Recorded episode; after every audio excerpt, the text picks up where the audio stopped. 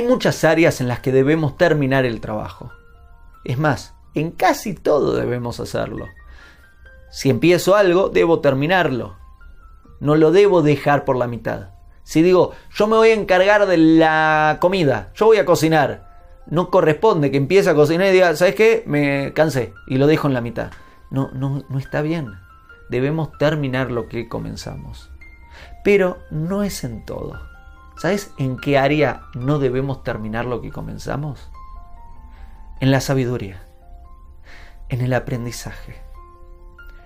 En la sabiduría no debemos terminar lo que comenzamos. Es más, en la sabiduría nunca debemos terminar.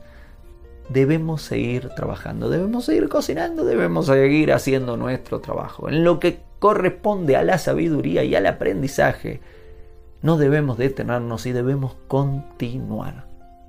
Empezás y nunca debes terminar. La sabiduría no dura el tiempo que dura el colegio o el tiempo que dura la preparatoria o la universidad. La sabiduría tiene que durar toda la vida. Tenés que continuar nutriéndote.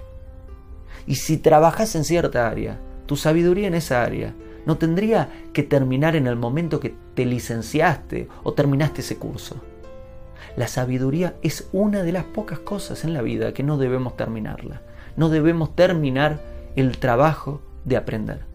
Debemos continuar en cada área en el que estamos mejorando y en el que es importante para nuestra vida. Debemos seguir trabajando, debemos seguir estudiando, debemos seguir aprendiendo, debemos seguir creciendo en la sabiduría en ese área. La cocina, empezás a preparar un plato, termínalo. Un proyecto, un trabajo, debes terminarlo. Lo que comenzás debes terminarlo. Hay áreas en las que no. La sabiduría es una de ellas. La sabiduría es un área en la que no debes terminar.